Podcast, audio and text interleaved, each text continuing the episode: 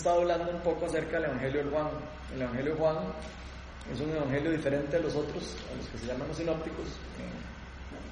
Tiene sus cosas diferentes, no tiene parábolas, no tiene. y tiene eh, cosas, digamos, un poco diferentes. Obviamente, la, la, esencia, digamos, eh, es la misma, obviamente, porque es la historia del Evangelio de Jesucristo, pero tiene cosas muy ricas a nivel teológico que vamos a ir aprendiendo durante lo vayamos estudiando, que los otros evangelios no lo tienen. Y la primera que les enseñaba, que les comentaba, es que este libro, eh, los primeros 12 capítulos, los teólogos, eh, las personas que estudian esto a profundidad, les llaman el libro de las señales. Y es porque Juan usa en los primeros 12 capítulos, habla acerca de siete milagros específicos que él escoge de todos los que vimos en todos los evangelios, en los otros evangelios, Él escoge siete para mostrarnos acerca de Jesús, para mostrarnos acerca de su naturaleza y mostrarnos cosas específicas, importantes que todos tenemos que saber de Jesús. Después del, capítulo 13 al 21, que termina el, Evangelio, le llaman el, libro de... Eh, libro de la gloria. Entonces, para por lo menos para que sepa, no es nada así como importante. El primer milagro que ya vimos fue el milagro de la conversión del agua en vino. Eh, eso fue como el primer milagro que vimos en Canaán. Después vimos, eh, eso, eso, es como decir la primera señal, eh, que una de las siete señales milagrosas, ¿verdad? Después hablamos, la semana pasada vimos acerca de otra señal, pero no una señal milagrosa, sino una señal profética. Porque hablamos de cuando Jesús empezó a hablar del, del templo, destruyen este templo y yo lo reconstruiré en tres días. Él estaba dando una señal profética de lo que iba a pasar. Entonces eso fue lo que estuvimos hablando la semana pasada.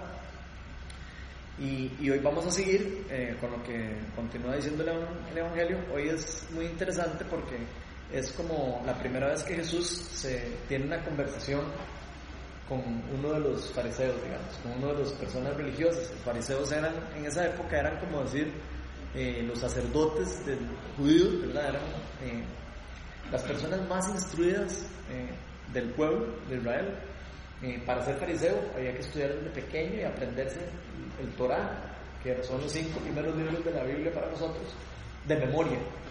Entonces, los que no se, los chiquitos que no se podían aprender el Torah, les decían, bueno, eh, a la mamá le decían, bueno, señora, entonces póngalo a ser carpintero o a hacer otra cosa, porque el chiquito no, no va a poder perder. Así del rajador. Entonces los fariseos, obviamente eran personas sumamente preparadas y sumamente inteligentes, eran los más diestros de todo el pueblo, porque no eran muchos los que podían hacer eso. Entonces, eh, y por supuesto que ellos eran personas que tenían su ego muy elevado también porque eran personas que eran súper instruidas en la palabra de Dios, y no solo eso, sino eran los representantes de, la palabra de Dios para la gente. La gente no se sabía las cosas así, ellos eran los que se lo sabían, entonces ellos eran los que enseñaban. Ellos transmitían la palabra de Dios verbalmente. Entonces, de la gente sabe Entonces, estos fariseos, eh, de eh, cuando Jesús empieza a predicar, por supuesto que no les hace mucha gracia, porque Jesús eh, hacía cosas algunas veces que les rompía la estructura religiosa a ellos y ellos se ponían furiosos. Eh, ahí lo vamos a ir viendo a lo largo del, lo que vamos viendo. Entonces, eh, importante saber que ellos son de un estatus de la sociedad más alto. Por eso, si ustedes ven las películas, siempre salen todos vestidos, todos, todos guapetones y todo, porque ellos eran de verdad el top. Y ellos veían a la gente para abajo. Ellos veían a la gente como, eh, los, eh, las personas que no somos parecidos no saben. y así veían también a Jesús. En algunos momentos se creían sabían más que él. Entonces, cuando hablaban con él, a veces eh, le decían, ¿y usted por qué, de qué juega? Casi que le decían así. Y Jesús siempre les, contestaba algo increíble, ¿verdad? Tenía que estar lidiando con ellos. Eh, entonces, nada más por lo menos para que se den eh, una idea. Este fariseo específicamente con el que vamos a, que va a tener una conversación a solas con Jesús, y por eso quiero aclararlo, no era solo un fariseo, era un fariseo y además era del miembro del Sanedrín. Y el ser un fariseo del miembro del Sanedrín era todavía más rajado. Era como ser de la élite de los fariseos. ¿Ok? Entonces, no era solo un galleta, sino era un mega galleta a nivel de, fariseo, a nivel de, palabra. Entonces, a mí, por lo menos, me gusta explicarles eso del Sanedrín un poquito. El Sanedrín, ahí dice que estaba estructurado por 23, 23 eh, jueces de cada lugar. Eh, y el Gran Sanedrín era una asamblea de 71 miembros. Entonces, en cada lugar tenía 23 y de, todos esos escogían a 71 y ese era el Gran Sanedrín. Y eso era como decir la Corte Suprema de Justicia, ah, prácticamente, casi que era como de lo máximo autoridad a nivel judío. Cualquier cosa de, respecto a la ley o lo que sea, ellos eran los que, los que tomaban la decisión. Y de hecho eso es lo que vemos en las películas de Jesús y todo, que es a donde llevan a Jesús que lo en la noche y se reúnen. Ese es el, ese es el, el grupo de fariseos. Eh, y los grupos fariseos eh, de, alto, de alto rango. Entonces ahí estaban eh, los 70 miembros más el sumo sacerdote que era como ya el jefe de todo, era como el presidente de, la, de la asamblea de, los armenios. Entonces esta persona, para que se lo vayan imaginando, era una persona obviamente muy inteligente, muy capaz y y se, las sabía, se las sabía todas. Entonces vamos a leer, vamos a estar en el 3 del 1 al 12. ¿Quién lo quiere leer? Ahora sí, para que por lo menos tengan una idea de lo que vamos a leer y tengan un poco el contexto de quién es el que está hablando de Jesús. ¿Vos lo quieres leer? Dale. Eh, había entre los fariseos un dirigente de los judíos llamado Nicodemo. Este fue de noche a visitar a Jesús. Rabí le dijo, sabemos que eres un maestro que ha venido de parte de Dios porque nadie podría hacer las señales que tú haces si Dios no estuviera con él. De veras te aseguro que quien no nazca de nuevo no puede ver el reino de Dios, dijo Jesús. ¿Cómo puede uno nacer de nuevo siendo ya viejo? preguntó Nicodemo. ¿Acaso puede entrar por segunda vez en el vientre de su madre y volver a nacer? Yo te aseguro que quien no nazca de agua y del Espíritu no puede entrar en el reino de Dios, respondió Jesús. Lo que nace del cuerpo es cuerpo, lo que nace del espíritu es espíritu. No te sorprendas que te haya dicho, tienen que nacer de nuevo. El viento sopla por donde quiere y lo oyes silbar, aunque ignoras de dónde viene y a dónde va. Lo mismo pasa con todo el que nace del espíritu. Nicodemo replicó, ¿cómo es posible que esto suceda? Tú eres maestro de Israel y no entiendes estas cosas, respondió Jesús. Te digo con seguridad y verdad que hablamos de lo que sabemos y damos testimonio de lo que hemos visto personalmente, pero ustedes no aceptan nuestro testimonio. Si les he hablado de las cosas terrenales y no creen, entonces ¿cómo van a creer si les hablo de las celestiales? Nadie ha subido jamás al cielo, sino el que descendió del cielo, el Hijo del Hombre. ¿Qué hasta ahí pasado? El 12 me habías dicho los 13. No, hasta el 13. ¿Está bien? Está bien. Ok, entonces vemos esta, este encuentro de Jesús con este fariseo. ¿Qué les llama la atención de, esa, de ese encuentro especial? A mí me llama la atención la comparación que hace con, con el viento. A mí me imagino es como, como el Espíritu Santo, o sea, que, que, solo se siente, no se ve ni sabe por dónde viene, pero, pero se siente. Ajá. De hecho, eso es lo que está hablando Jesús. Qué lindo eso. ¿Qué querrá decir eso? Ya que tocó eso. De que el viento sopla por donde quiere y aunque ignores de dónde viene, de dónde va. ¿Qué nos estará queriendo decir Jesús con eso? Porque él dice que lo mismo pasa con lo que nace con el Espíritu. Sí, es igual, o sea, yo, salgo y yo siento el viento y tal vez uno no lo ubica, pero sabes que ahí está porque lo sentís.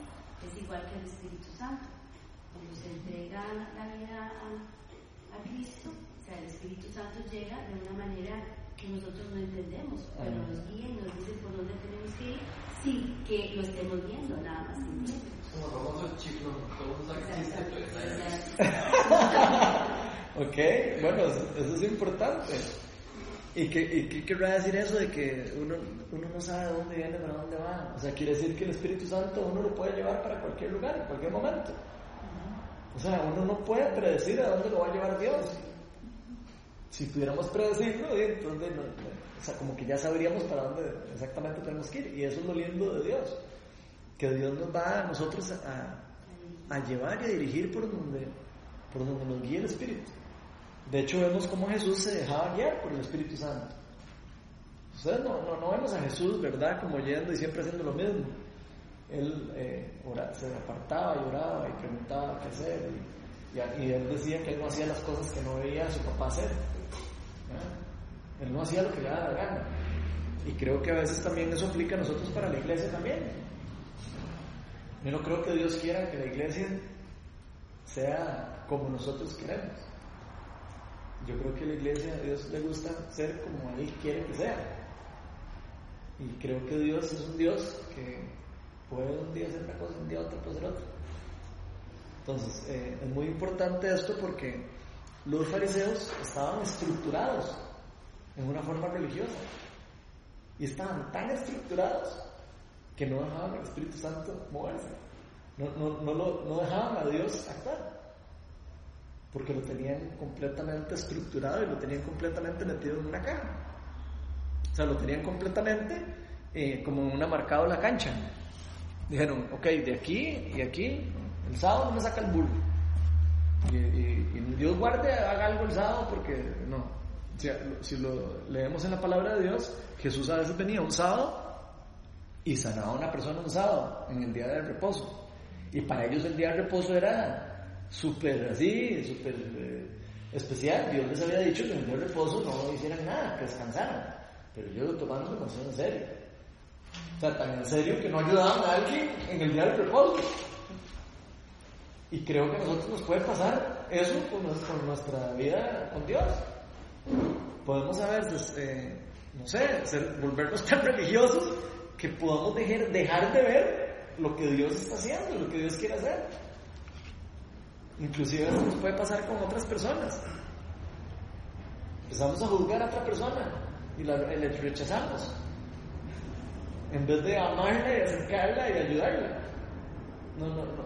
¿Cierto no? Que nos puede pasar como iglesia. Y creo que es eh, muy importante porque Jesús aquí le está dando un mensaje al fariseo, ¿verdad? Y le está explicando que el Espíritu Santo es, así. No es como, eh, como uno quisiera, digamos. Tal vez aquí muchos de nosotros nos gustaría que Dios fuera de una forma específica. Nos gustaría que Dios hiciera, no sé, algo de una manera. Y a veces Dios las hace de otra manera. Y creo que es algo que nosotros tenemos que aprender eh, aprender a dejarnos llevar por el viento, a dejarnos llevar por, lo que Dios quiere hacer. Entonces, eh, yo siempre eh, a veces digo eso porque a mí me gusta, digamos, a veces podemos nosotros tener planeado, digamos, hacer eso que estamos haciendo y de repente el Espíritu Santo quiere hacer otra cosa. No sé, tal vez alguien viene con necesidad y quiere que oremos por la persona entonces no se hace el estudio, o sea, se hace lo que el Espíritu Santo quiere hacer. Y tenemos que estar abiertos a, eso. Si no estamos abiertos a eso, estamos dejando, estamos cerrando nuestros sentidos y no estamos dejando y escuchando lo que Dios quiere hacer. Puede ser perfectamente que un día aquí venga una persona con una necesidad muy grande y nosotros aquí, por estar reuniendo, todas las haciendo todo lo mismo, pasando, que, que, que, pase un mes sentado aquí la persona con una necesidad grande y nosotros ni lo veamos. ¿Por qué? Porque estamos estructurados todos haciendo lo mismo, haciendo, o sea, sin dejar que el Espíritu Santo nos hable y nos diga, ¿saben toque? O sea, eso no es lo que quiero. Lo que quiero es, no sé, otra cosa, hoy. Y creo que es, algo muy lindo porque eso pasa en la vida general, en cada uno de nosotros. Cada uno de nosotros tenemos nuestra vida, ¿cierto? No todos los días levantamos, entonces ya tenemos que ir a trabajar, tenemos que ir a hacer esto. Y nuestra vida se convierte en una cosa metódica donde a veces no escuchamos ni siquiera a Dios lo que está haciendo, lo que quiere hacer, lo que quiere hacer en mi vida, lo que me está hablando, lo que inclusive es, a veces hasta puedo dejar y perder de vista que estoy perdiendo mi familia, o que estoy perdiendo, o que me estoy alejando de Dios por estar metido en una en un corre-corre en el día a día y no estoy ni siquiera permitiendo que Dios, escuchar a Dios un rato y decirle, Señor, ¿qué es lo quieres en mi vida? ¿Qué es lo que quieres en mi familia? Y creo que esto es muy importante para nosotros, a como es importante para, para, este, personaje, digamos, que se le está acercando a él. ¿Qué- ¿Por qué les llama la atención? De ¿Cómo les llama la atención de por qué se les, cómo se acerca a él, a Jesús? ¿Cómo se acercó a Jesús? En la noche. Ajá. ¿Sí? ¿No les llama la atención a él? Sí, yo no estoy diciendo para que no lo vieran. Ah, qué vivillo, ¿verdad? qué vivillo. Entonces, entonces en la noche se acercó ahí, seguro Camuflado. camuflado para que nadie lo viera. ¿Por qué creen que él se acerca de noche y camuflado? Para que no lo juzgaran. El temor de los amigos, de los Ok. religiosos. Tenían temor de los religiosos. Pucha, ojalá que nosotros nunca tengamos miedo de un religioso. Qué, duro. Pero es cierto. Podríamos llegar a tener miedo de un religioso. Nosotros. O nos- nosotros ser tan religiosos que nos tengan miedo. Y no debería ser así. Debería ser más bien, nosotros deberíamos ser suficiente luz como para que la gente más bien se acerque a uno por luz y no se sienta nunca juzgado. Precisamente iba de noche, porque él estaba en la oscuridad. Sí, también. Estaba en la oscuridad, si hubiera estado, si él hubiera estado tranquilo con lo que él estaba haciendo, lo hubiera día. Si él no pen- si él no hubiera querido eh, ocultar eso que lo estaba trayendo Jesús frente a sus amigos, él hubiera día. Por supuesto que estamos viendo algo, a- algo le llamó la atención, a- algo le tuvo que haber llamado la atención a él de Jesús. Probablemente él dijo, este debe ser el Mesías. Pero no solo a él, ¿verdad? Porque él dice, sabemos. Ajá, sí, al- como, que, como que había un grupo de personas que sí, tal vez creían, ¿verdad? Pareciera. Y tal vez públicamente no lo podían aceptar. Sin embargo, digamos, es interesante cómo él empieza a hablar con Jesús, ¿verdad? Porque, digamos, él siendo una persona muy estudiada, él ya había analizado qué pasaba, digamos, con la figura de Jesús. De ahí él empieza diciéndole rabí, ¿verdad? Entonces, de- desde el principio él está reconociendo a quién está hablando, ¿verdad? Ajá, ajá. Y después le dice por las señales, ¿verdad? Porque él le dice rabí, ¿verdad? Rabí es maestro. Rabí es maestro, entonces él está reconociendo, digamos, eh, eh, que Jesús está haciendo algo diferente Ajá. a lo que dice la ley, ¿verdad? Que él tanto conoce. Entonces, Ajá. hay algo ahí sobrenatural que él está viendo que no está en ese marquito, como decíamos, ¿verdad? Que él está viendo como una realidad, ¿verdad? Jesús hacía cosas que, digamos, se convertían en realidad porque venían de una naturaleza divina, ¿verdad? Y para él era tan sencillo hacerlo. Entonces, él de, de principio entra el rabí y él era un maestro de la ley, ¿verdad? Está reconociendo que Jesús, digamos, iba más allá de eso, ¿verdad? Entonces, eh, interesante, digamos, que, bueno, él se acerca de noche, pero él ya va como, como que hay algo raro y yo quiero aprender, ¿verdad? Yo quiero ir más allá porque algo está pasando con Jesús que, que rompe mi molde, ¿verdad? Y tal vez ahí también hay una lección para nosotros que es, que, que es como vos decías, ¿verdad? Hay algo que el Señor puede hacer más allá de lo que yo pienso, de mi lógica, ¿verdad? De mi forma de hacer, pero voy a, voy a dar el paso para acercarme al Señor, para que lo haga, ¿verdad? Porque Él aprendió definitivamente, eh, ¿verdad? Lo que es la carne y lo que es el espíritu, eso es lo que le está explicando, ¿verdad? Pero aún así, cuando le dice que la persona debe de nacer de nuevo, él, Nicodemo, lo ve de una manera física en vez de verlo de una manera espiritual. Exacto. Ok. Siendo él un letrado, Sí, y siendo él un maestro de la ley, ¿verdad? siendo él un maestro. Ok. Sí, ahora- vacilón, que hasta que se lo tuvo que repetir tres veces, ¿verdad? Sí. Hasta que lo dijo, de veras te aseguro que quien no nazca de nuevo no puede entrar en el reino de Dios. Es el versículo 3, en el 5. Yo te aseguro que quien no nazca del agua y del espíritu no puede entrar en el reino de Dios. ¿Verdad? O sea, se lo, se lo repite varias veces. Y en el 12 le dice, En el segundo. ¿cómo vas a entender las cosas del cielo si no entiendes las. Las terrenales. Ahí es importante, eh, ahí es importante que cuando Jesús dice, de verdad, de verdad te digo, o cuando dice, de veras, de veras, lo, dice en diferentes formas, eso es lo que él está diciendo es amén, amén. Y cuando él dice eso, es porque es algo que él va a decir que es importante. Entonces, siempre que ustedes escuchen la palabra de Dios, de verdad, de verdad te- les digo, o eh, ciertamente les aseguro, eh, o ese tipo, lo que están escuchando es en, en- el idioma original, amén.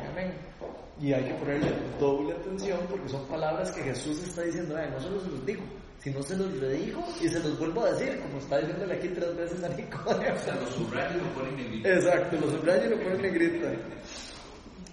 Entonces, ¿por qué Nicodemo lo mandó a otra persona? A investigar de Jesús. Pudo haber mandado a alguien. Porque yo creo que él creía en él. Él sabía quién era él. Lo que quería era ir a ver a que había venido y más. Como perdérselo. Puta, sabe que si mandaba uno, me iba a entender menos todavía. Ok. Yo que conozco toda la ley, me parece que lo que él está haciendo va más allá de lo que yo entiendo, y mando a otro que sabe menos, va a ser más complicado que me lo venga a explicar. ¿verdad? Ok. ¿Y qué creen que quiere decir? ¿Qué creen que eso aplica para nosotros? ¿Podemos nosotros experimentar a Jesús por medio de otra persona? No, ¿verdad? Y eso es muy importante también para nuestra vida. O sea, yo no puedo conocer a Jesús por lo que me cuenta mi esposo o mi esposa.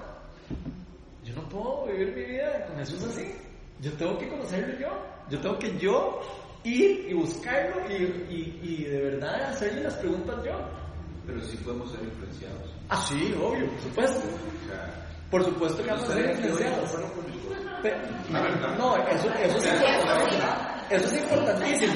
Pero imagínese que, que a usted le hubieran contado que, que fue lo mismo que le pasó a Nicodemo. Pero ahí uno, o sea, alguien tiene que empujarlo. Sí. Si no, si no nace por uno mismo. Pero, Exacto. pero podemos ser influenciados. Ah, no, de fijo. Y eso fue lo que pasó con Nicodemo. Pero usted tomó la decisión de venir. Estoy de acuerdo. Exacto. Pero tiene que estar abierto para que Claro, sea influenciado, claro, claro. no, Claro. Y, y veamos, ve- vean qué importante esto. no va a venir. Ve- Vean qué importante esto, porque probablemente Nicodemo le habían contado. Y ahí anda más un milagro. Y ahí anda un que hizo esta y tal vez él ya se había asomado un poquitillo, mira, se vaya. Jesús. Y él se hubiera podido quedar así desde larguito. Aunque le hayan contado, aunque le hayan dicho, que qué lindo y que, que es lo mismo que digamos, usted, usted está hablando, ¿verdad? De que sí, sí, a usted le, le- contaron y le dijeron y todo. Pero usted dio el paso y dijo, yo voy a conocer a ese tal Jesús. Yo quiero ir a conocerlo, a ver si es cierto, a ver si es el, si es el Mesías. Y creo yo que eso es lo que está pasando con Nicodemo, ¿verdad? Él siente una curiosidad, probablemente sienta, eh, tal vez lo vio, eh, aquí es muy probable que él ya haya visto algo ma- más, de cerca, ¿verdad? Porque le dice Rabí, eh, o, o no sabemos si le está diciendo Rabí también solo por, como por respetuoso, ¿verdad? Eh, Pero yo no creo, yo creo que si que un fariseo le diga al rabí a un miembro del Sanedrín, como les acabo de contar, le diga al rabí a otra persona, es porque realmente él creía que podía ser el Mesías. Si no, le hubiera dicho, mira, maestro, eh, señor, no sé, o como sea, o Jesús. Pero él lo ve a él como realmente quién es él. Y, y me parece muy lindo porque él lo ve a Jesús como él es y Jesús le da también una llave a él. Jesús no lo deja que se vaya con las manos vacías.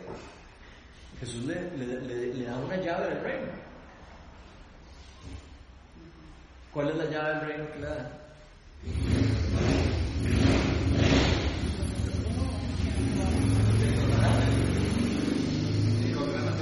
Ok. Pero la parte también, así va a ser con la parte Ajá. ¿En qué sentido? Porque le digo, tú, tú eres maestro de Israel y no entiendes esas cosas. Ajá. O sea, otras palabras, Lo ubicó, lo ubicó, que es diferente, ¿verdad? Porque, porque ellos, acuérdense que ellos eran muy, muy, muy creídos. Entonces, Jesús lo que le está, lo que le está diciendo es, o sea, ah, vos sos un fariseo, has estado todo el estudiando, estudiándome, ¿verdad? Porque él era el Dios, ¿verdad? Y sí a tonto, man. No pasaste la tabla del man. Eso es lo que le está diciendo. Y aquí hay algo muy importante. Nosotros no podemos conocer a Dios solo por, solo por, por, por entendimiento. O sea, yo no puedo a conocer a Dios solo por, por, por, por saber, por conocimiento.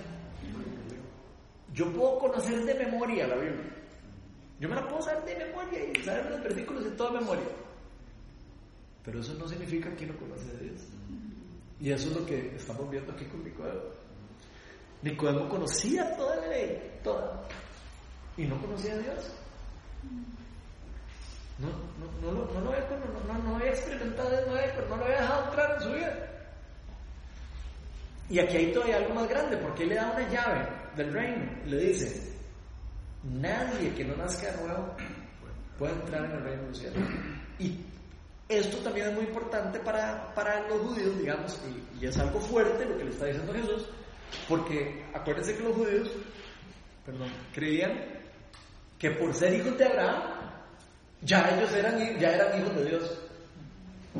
Eso, eso es muy importante también saberlo. Ellos creían que por ser hijos de Abraham, o sea, descendientes de Abraham, o sea, por ser pueblo escogido, que ya ellos iban directo por cielo, que ellos ya estaban salvados y que ya no necesitaban nada más. Y aquí Jesús le está diciendo, ah, papito, usted puede ser hijo del que quiera. si ustedes no cambian y vuelven a nacer y mueren a su ego y a todas esas cosas y vuelven a nacer y no dejan que el Espíritu Santo lo, lo, lo entre, cambie a usted, usted no va a entrar en el reino de los cielos. Y ojo que no le está diciendo que tiene que ser religioso. No le está diciendo que tiene que hacer un montón de obras. Nada más le está diciendo, nada más tienes que hacer de nuevo. ¿Qué piensan de eso? Yo creo que ahí, digamos, desde el punto de vista de, de la descendencia de Abraham, uh -huh. él estaba aclarando, digamos, que, que, que, no porque venía de la descendencia de Abraham tenían derecho a, ¿verdad? Uh -huh. Acceso al reino de los cielos, la vida eterna y todo. Pero por otro lado, a los que no venían de la descendencia de Abraham, ¿verdad? Uh -huh. El Señor estaba diciendo, todos ustedes, ¿verdad? Tienen acceso a eso, ¿verdad? Si nacen de nuevo también. Exacto. Como los dos lados, ¿verdad? Opuestos. Entonces eso, digamos, a los gentiles como le llama la Biblia, uh -huh. el Señor estaba diciendo esto es para todos, ¿verdad? Hay que nacer de nuevo y es gratis, ¿verdad? Entonces era como romper el molde para los dos lados, ¿verdad?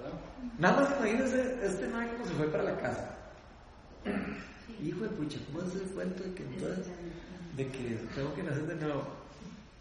Se le rompió su estructura religiosa completamente.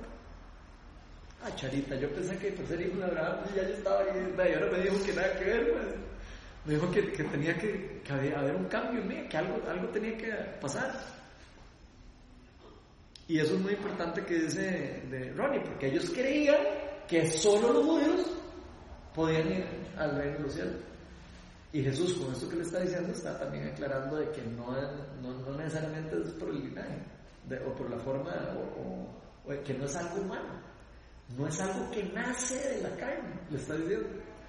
O sea, no tiene nada que ver con, con herencia genealógica. Tiene que ver con algo del espíritu, espiritual. Eso es lo que él está diciendo.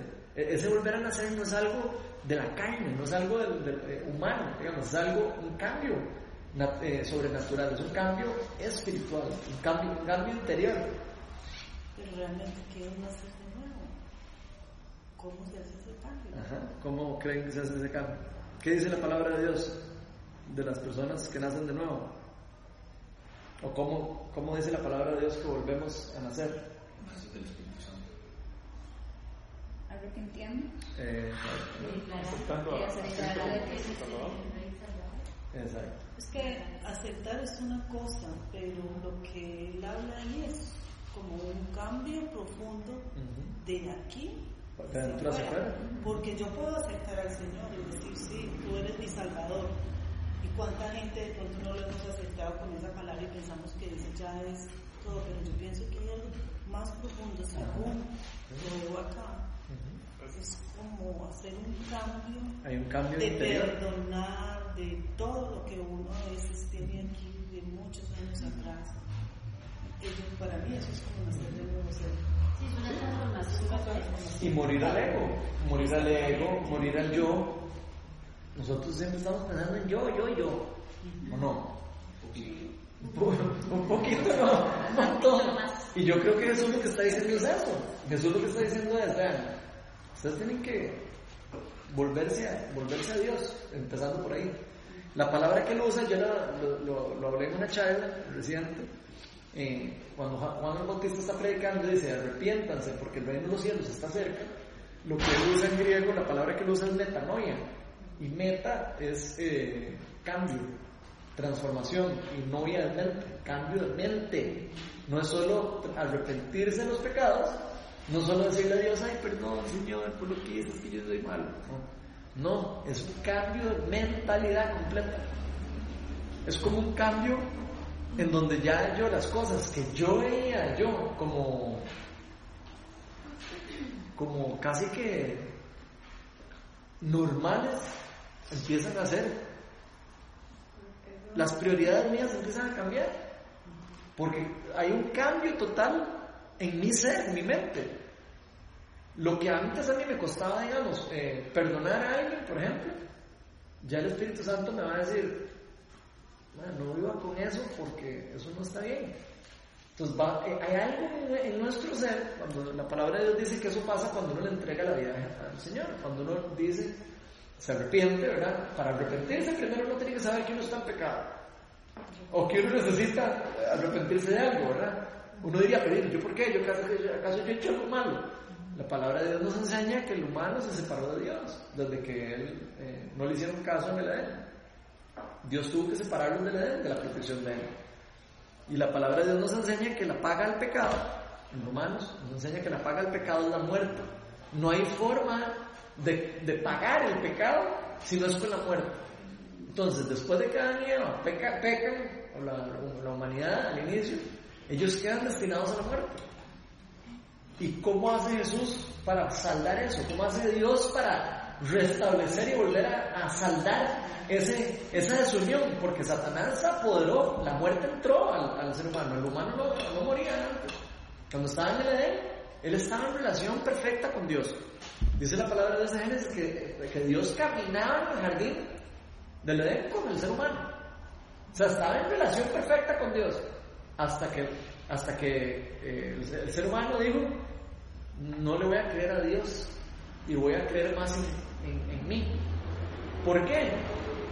porque Dios dio la posibilidad de que nosotros lo siguiéramos a Él por amor, no por obligación. Y por eso puso una regla, para ver si nosotros íbamos a seguir por amor o si íbamos a seguir por obligación. ¿Cierto? Si no, si no eh, todos hubiéramos sido robots de Dios. Si, no hubiéramos podido pecar, no tuviéramos la, posibilidad de, de, hacer lo bueno o lo malo, seríamos robots de Dios. Así lo explico yo, cada vez que lo explico. Entonces Dios tuvo que, para, para darnos libertad, tuvo que nos dio libertad para escoger entre lo bueno y lo malo. Y Él quiere que por medio de nuestra decisión nosotros nos, volvamos a Él. Nosotros nos alejamos y Él siempre está en búsqueda de nosotros de vuelta.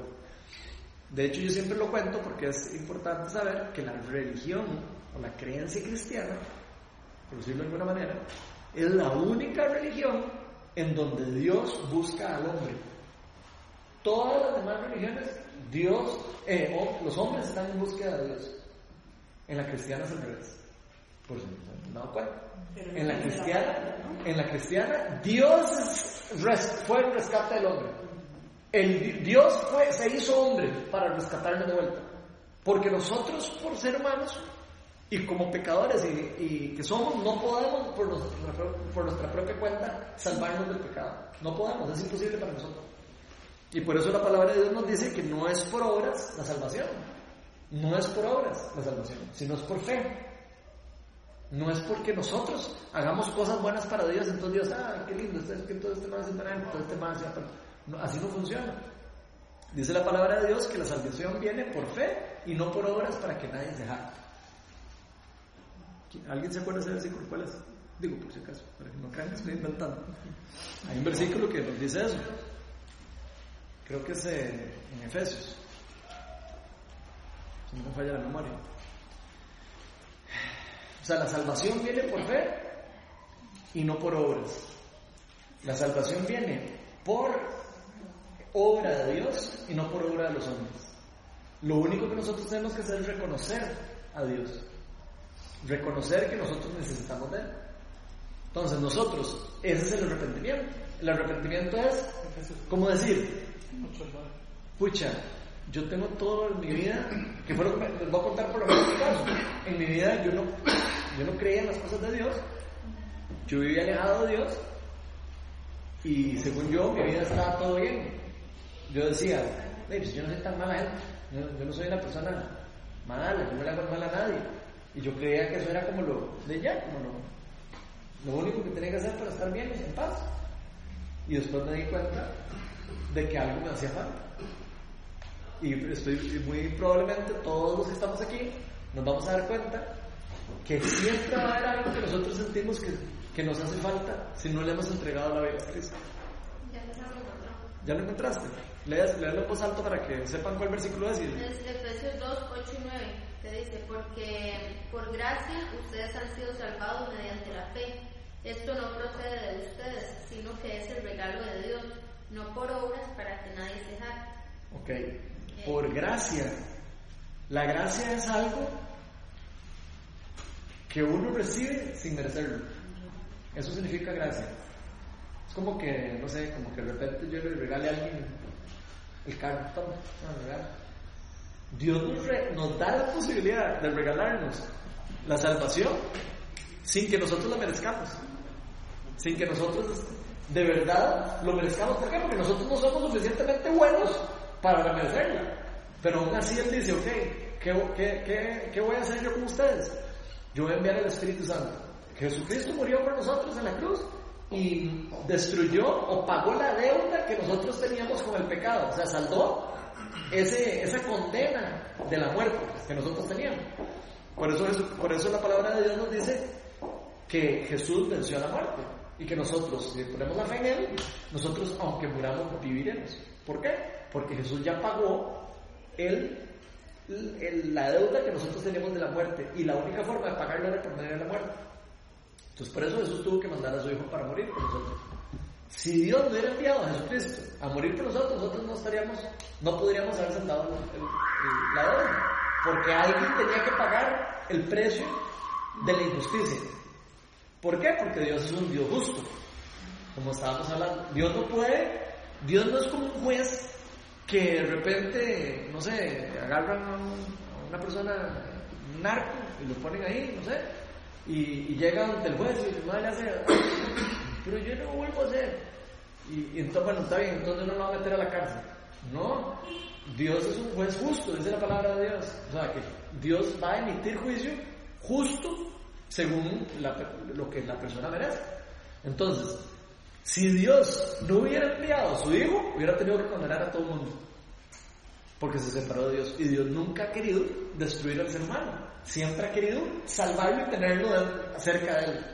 Y eso es lo lindo de todo el plan de salvación. Y como lo vemos desde el inicio de Génesis hasta la venida de Jesucristo. Todo el plan de salvación de cómo Dios se le empieza a aparecer al, ser humano y le empieza, se le empieza a acercar y le empieza a decir, vean, yo soy su Dios, yo soy su Dios, yo soy su Dios. Y se les empieza a presentar hasta que llega Jesús y les empieza a revelar todo lo que él quería hacer por medio de lo que iba a pasar por medio de Jesucristo. Entonces Él nos revela, nos fue revelando poco a poco para preparar el camino para que el Mesías pudiera llegar en el momento indicado para poder salvar a las personas del pecado. Entonces eso fue lo que, lo que Dios hizo por nosotros. Pero entonces volvemos a la pregunta, ¿qué es lo que tenemos que hacer? A darnos cuenta que nosotros necesitamos de eso. En el momento que yo en mi vida me di cuenta que yo necesitaba, que yo era, que yo era pecador, o sea, que yo no, no era un actualis y que eso era suficiente, sino que necesitaba de Dios en mi vida, ahí fue cuando yo me arrepentí y le dije, Señor, yo no quiero seguir viviendo mi vida así. Y mi vida, crean, que iba en camino para la destrucción, como la vida de cualquier persona que no tenga Cristo en su corazón aunque no lo quieran creer y aunque no lo entiendan. Se van a dar cuenta que va a llegar un momento en donde no van a poder eh, vivir la vida eh, llena, plena, porque estamos nosotros hechos y creados y diseñados para estar con la presencia de Dios. Y Dios nos creó a imagen y semejanza de Él y nos creó para estar en una relación vertical con Él. Si nosotros no estamos en una relación con Él, nosotros no tenemos, no tenemos como el propósito de lo que fuimos creados.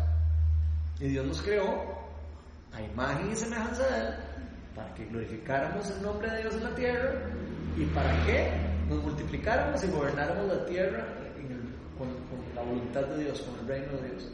Ese plan se, se, se colapsó, por eso se le dice al mundo el mundo caído, porque cayó, el- la creación de Dios se, cayó en manos del- de Satanás, y Satanás quedó gobernando el mundo temporalmente.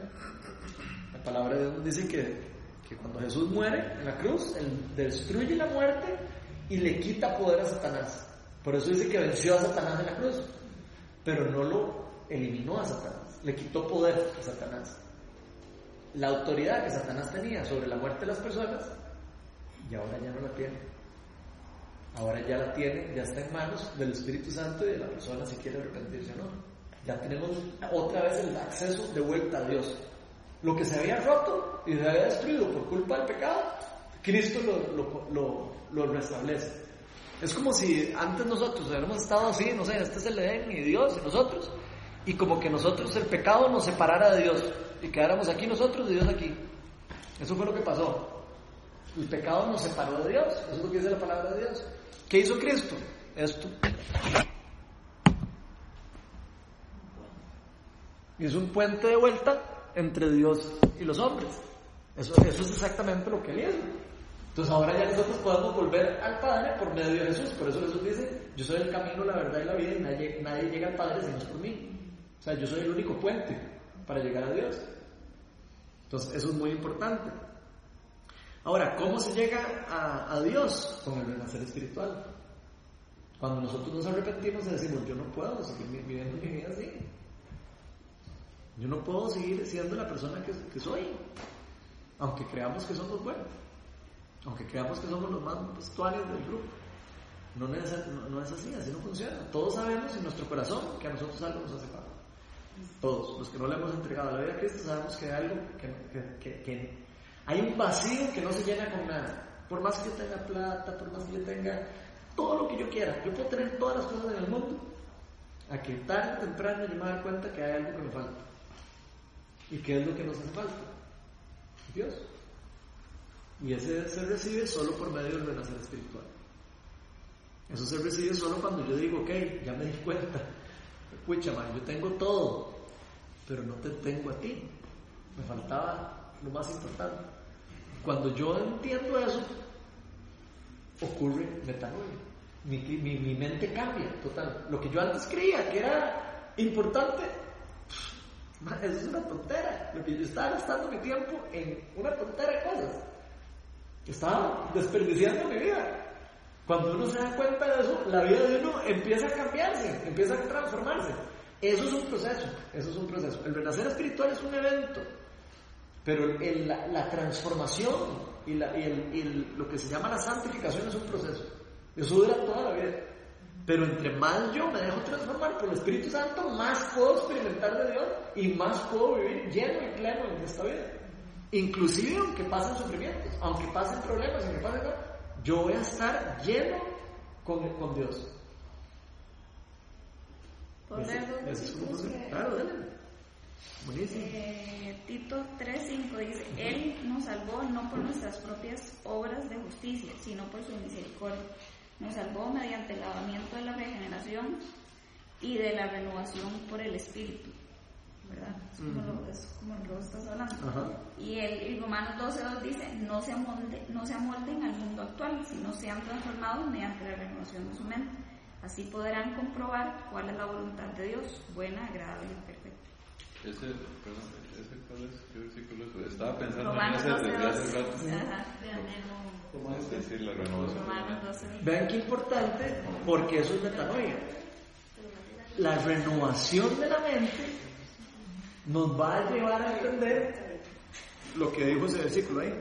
Cuando yo cambio mi forma de pensar y empiezo a entender cómo Dios funciona y cómo aprendo qué es lo que Dios quiere hacer en mi vida, y leyendo la palabra de Dios, la palabra de Dios nos dice la misma palabra que fue inspi- inspirada por Dios, escrita por personas, pero inspirada por el Espíritu Santo y fue escrita por medio de Dios, el Espíritu Santo.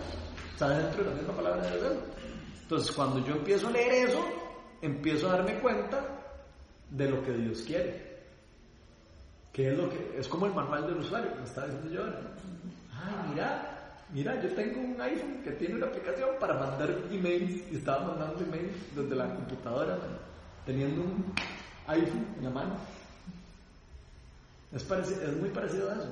Es como saber que yo tengo un potencial eh, full y ande ahí eh, brincando una patita. Eso es muy parecido eh, a nivel eh, espiritual. Cuando nosotros no sabemos, andamos como, como no completos, incompletos.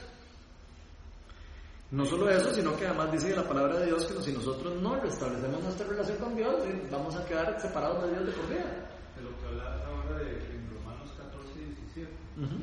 Porque el reino de Dios no es comida ni bebida, sino justicia, paz y gozo en el Espíritu Santo. Qué chido. Qué lindo eso, ¿verdad? Cuando nosotros dejamos al Espíritu Santo gobernar nuestra vida, nosotros, el Espíritu Santo es una persona. A los que no conocían, no sabían. Acuérdense que el Espíritu Santo, Dios y Padre son tres personas, es la. Son tres personas. Y Él dejó al Espíritu Santo en la tierra, lo derramó en la tierra, que es su presencia, es su Espíritu, y es como el viento. No lo podemos ver, pero lo podemos sentir. El Espíritu Santo es lo que, lo, que nos hace saber que Dios existe, porque lo podemos sentir. Cuando yo siento eh, al Espíritu Santo, cuando yo cuando conozco a Dios, yo siento algo en mí diferente. Y lo puedo sentir, yo puedo saber, dice la palabra de Dios, que el mismo Espíritu le dice a mi Espíritu que soy ahora un hijo de Dios. O sea, yo ya dentro de mi Espíritu hay algo que me dice, vos ya me perteneces.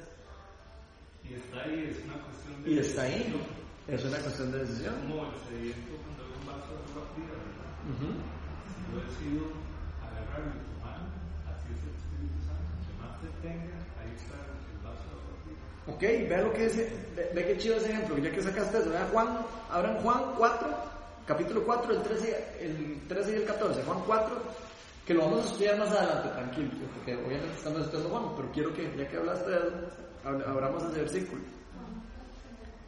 4, 13 y 14, ¿quién lo puede leer? Yo ver. Ajá. Todo el que beba de esta agua volverá a tener sed. Sí. Sí, él está hablando, ahí está Jesús hablando con la samaritana en un pozo que fue a sacar agua. Entonces Jesús le está diciendo, todo el que beba de esa agua de ese pozo, le va a volver a tener sed. Ahora sí, perdón. Respondió Jesús, pero el que beba del agua que yo le daré no volverá a tener sed jamás, sino que dentro de él esa agua se convertirá en un manantial del que brotará vida eterna. Esa es la transformación que empieza a ver adentro de nosotros. Hay algo que empieza a fluir como un manantial dentro de nosotros, que es el Espíritu Santo, que nos empieza a quitar la sed, nos empieza a quitar la sed espiritual, nos empieza a llenar. Y entre más lo experimentamos, más nos llena, entre más nos llena, más creemos en Dios, y entre más creemos en Dios, más nos entregamos a Dios, y entre más nos entregamos a Dios, más experimentamos el gozo que está diciendo, y entre más experimentamos el gozo, más creemos que de verdad Dios existe, y entre más creemos que Dios existe, más obras hacemos para Dios, ya no porque queremos ganarnos el amor de Dios, sino lo hacemos en respuesta al amor que acabamos de recibir de Dios.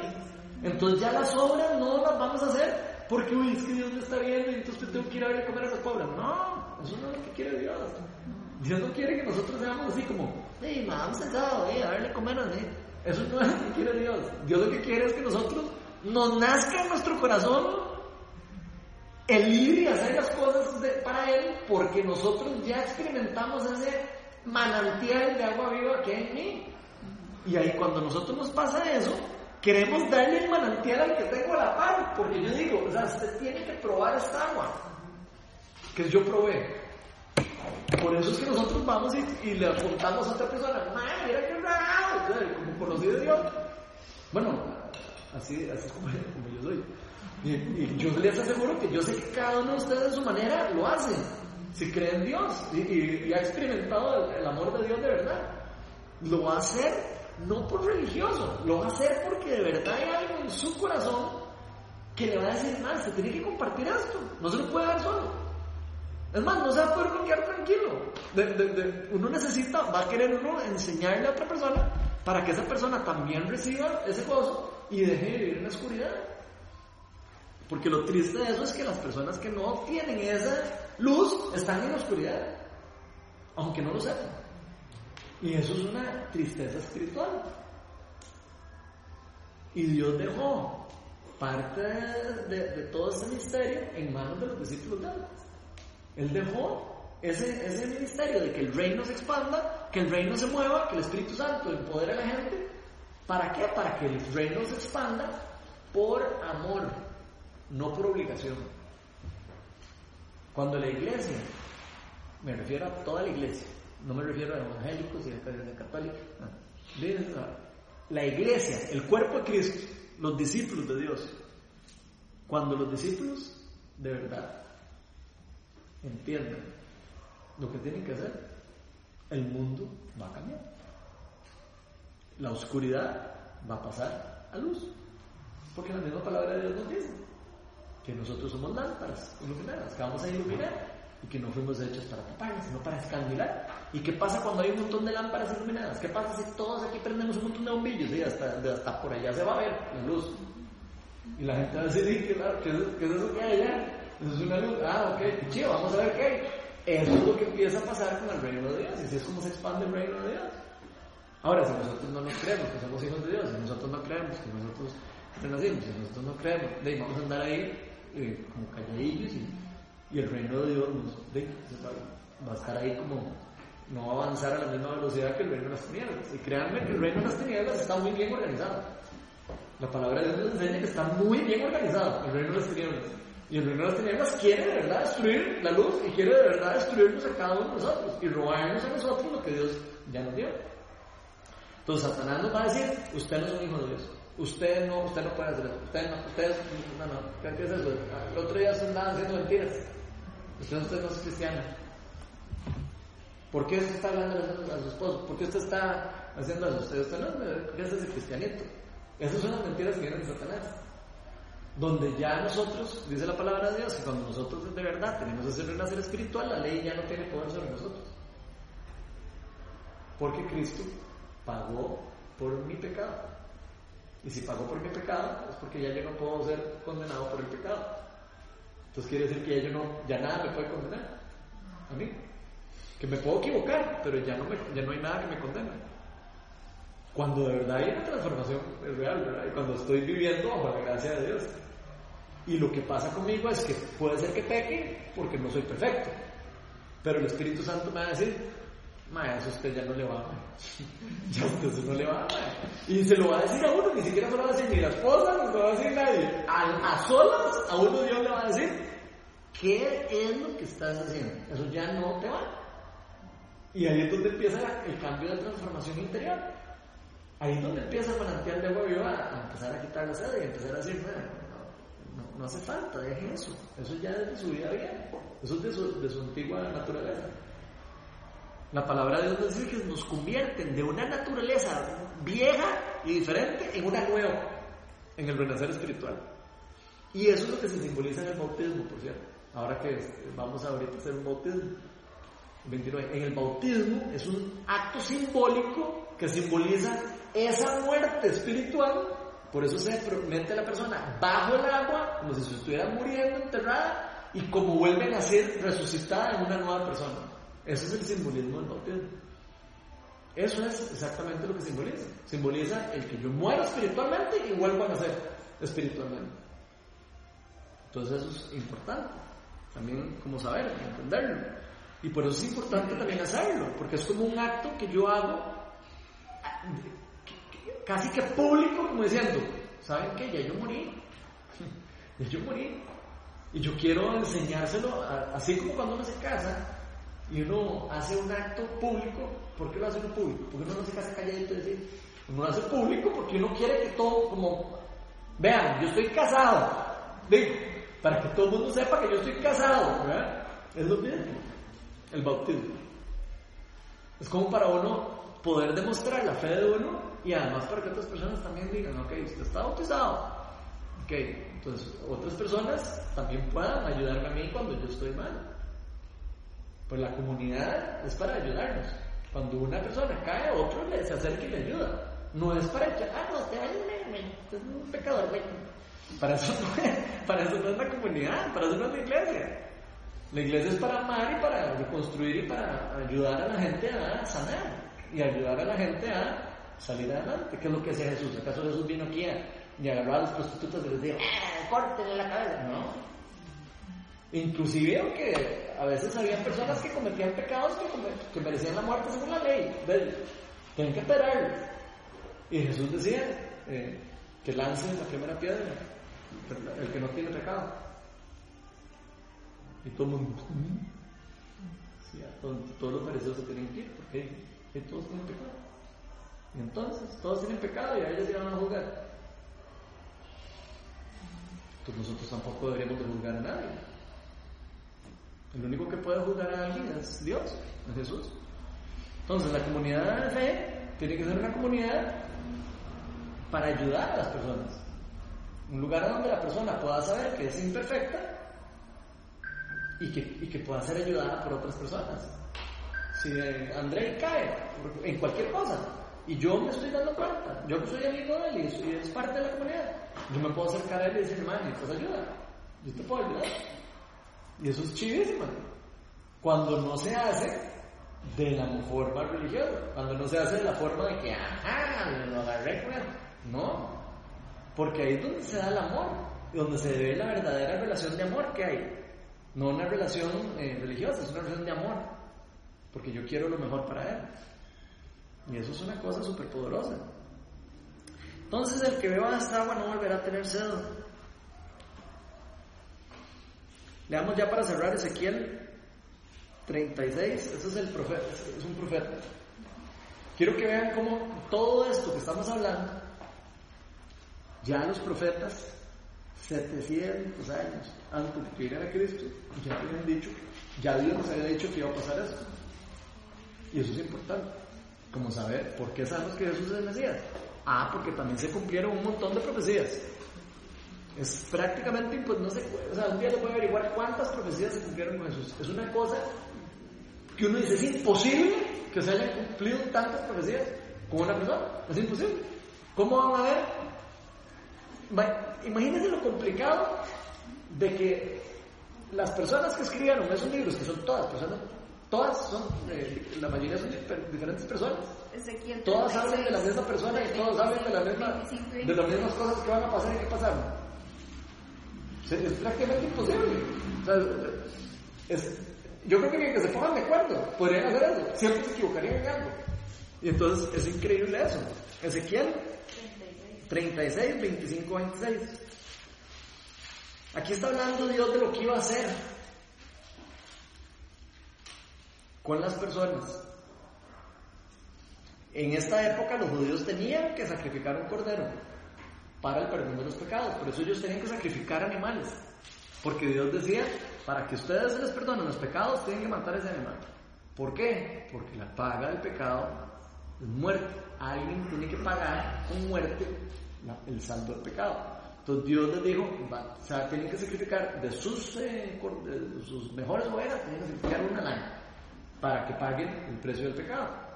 Entonces, vean lo que Dios les está diciendo desde antes, que ya les había dicho que tenían que hacer todos estos rituales y todo, anunciando lo que Él iba a hacer, ¿verdad? Él iba a enviar al Cordero final, al Cordero de Dios. Por eso le dicen el Cordero de Dios el que, el que quita el pecado del mundo, porque fue el último sacrificio que se tuvo que hacer en el mundo para poder estar libre de pecado. Entonces vean lo que dice Ezequiel 36 del 25 al 26. ¿Quién lo quiere leer? Porque esto es una profecía, lo que, está, lo que vamos a leer. Los rociaré con agua pura y quedarán purificados. Los limpiaré de todas sus impurezas e idolatrías. Les daré un nuevo corazón y les infundiré un espíritu nuevo. Les quitaré ese corazón de piedra que ahora tienen y les pondré un corazón de carne. Ok, ¿están viendo? Esa es la profecía de lo que iba a pasar cuando el Espíritu Santo y Jesucristo vinieran y se diera el renacer espiritual en nosotros. Y vean qué increíble, porque... El 27 es increíble. Dale el 27, perdón. Infundiré mi espíritu, infundiré mi espíritu en ustedes y haré que sigan mis preceptos y obedezcan mis leyes. Oigan esto. Vean que la ley ya ahora ahí está diciendo De hecho, no sé si es el que dice que, lo, que la graba en el corazón. Hay un- otro versículo. Hay otro versículo del que dice, escribiré mi ley en el corazón de la persona. Ya no en, así como, ay, sí, no matarás. No, no, ¿cuál no matarás? Usted ya va a saber en su corazón que usted no tiene que hacer eso. Porque usted lo tiene en su corazón, no porque se lo dijeron.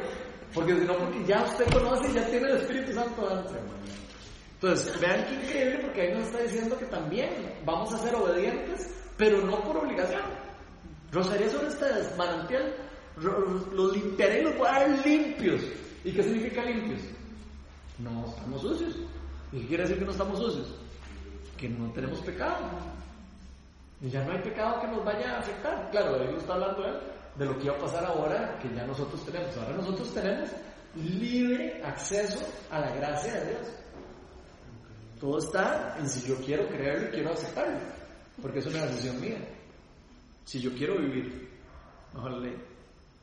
¿Te decir algo? No, no, no. Ok. Que ya- Diga el versículo. Yo no. ¿Lo encontraste? Que lo diga.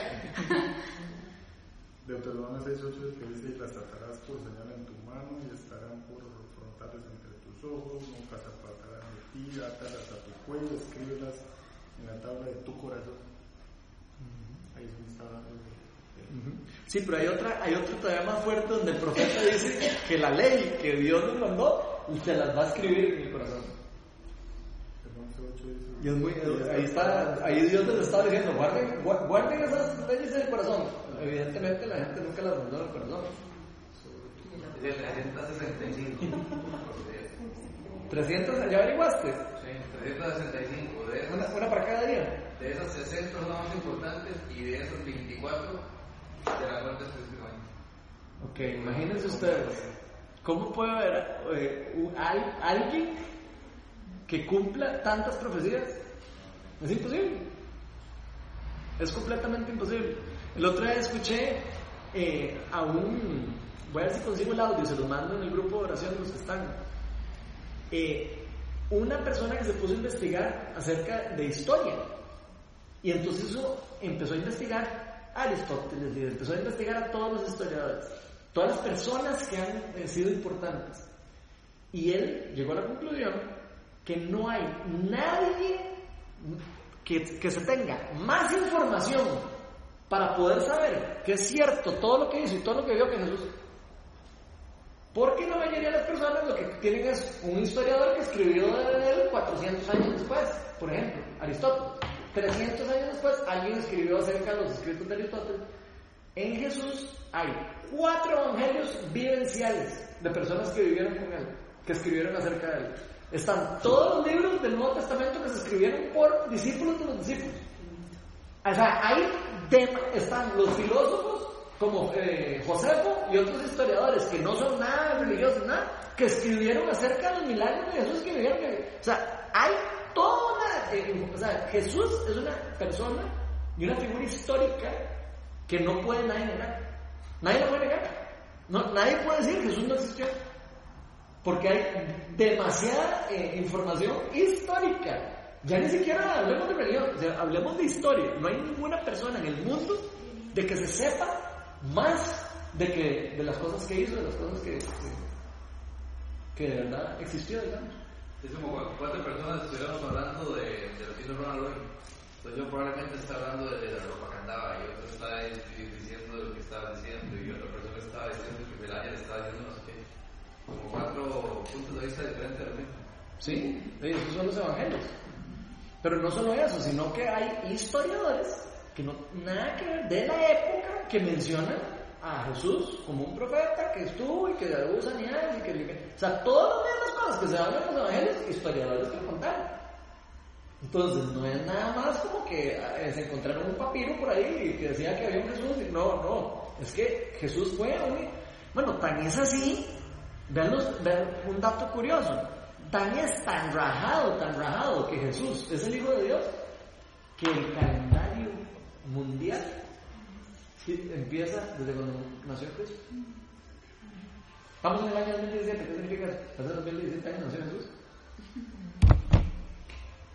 Imagínense ustedes el impacto y lo, importante que, y lo que fue ese evento en el mundo que inclusive todo la, o sea, el, mundo completo se basa en, en- en el día que nació Jesús.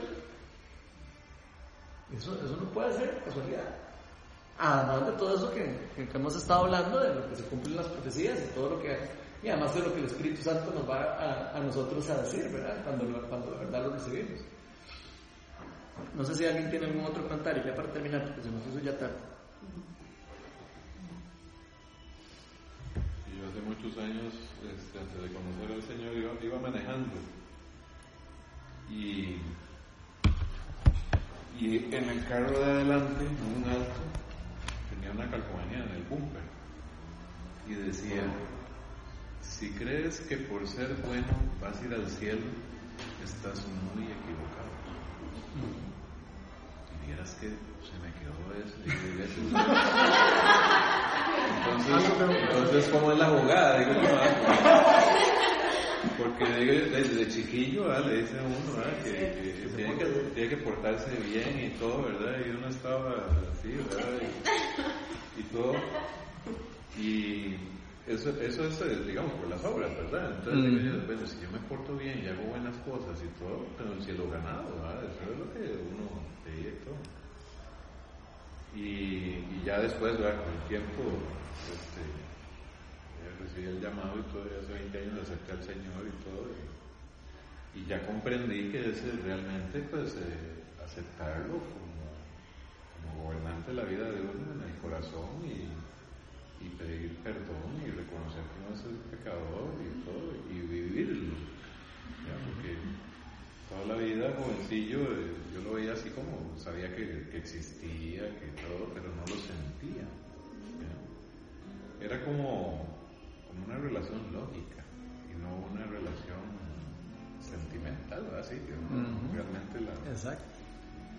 Y, y sí, ya después comprendí que, que es aceptarlo y, y- y vivirlo. Esa, esa relación, pero esa, esa calcomanía, ve qué, qué interesante, pues. Una calcomanía seguro era de buena iglesia o algo, no, no me acuerdo, ¿verdad? Pero vieras que de verdad me dejó años, se me quedó eso y entonces cómo es la cosa de todo, hasta que después eh, comprendí cómo era. Pero interesante, ¿ah? lo, que hace, lo que hace una calcomanía. Correcto, sí.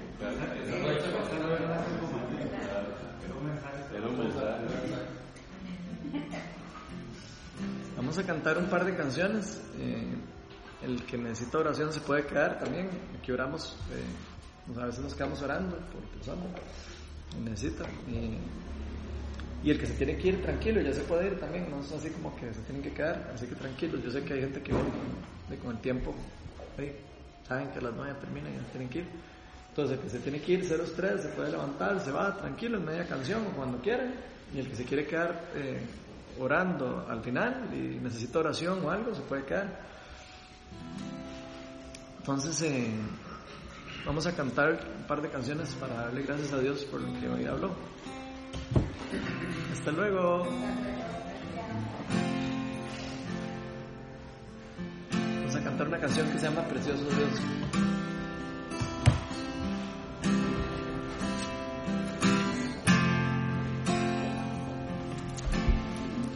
Están los cancioneros, por si acaso. Pues se las quieren, no sé si la quieren cantar o lo.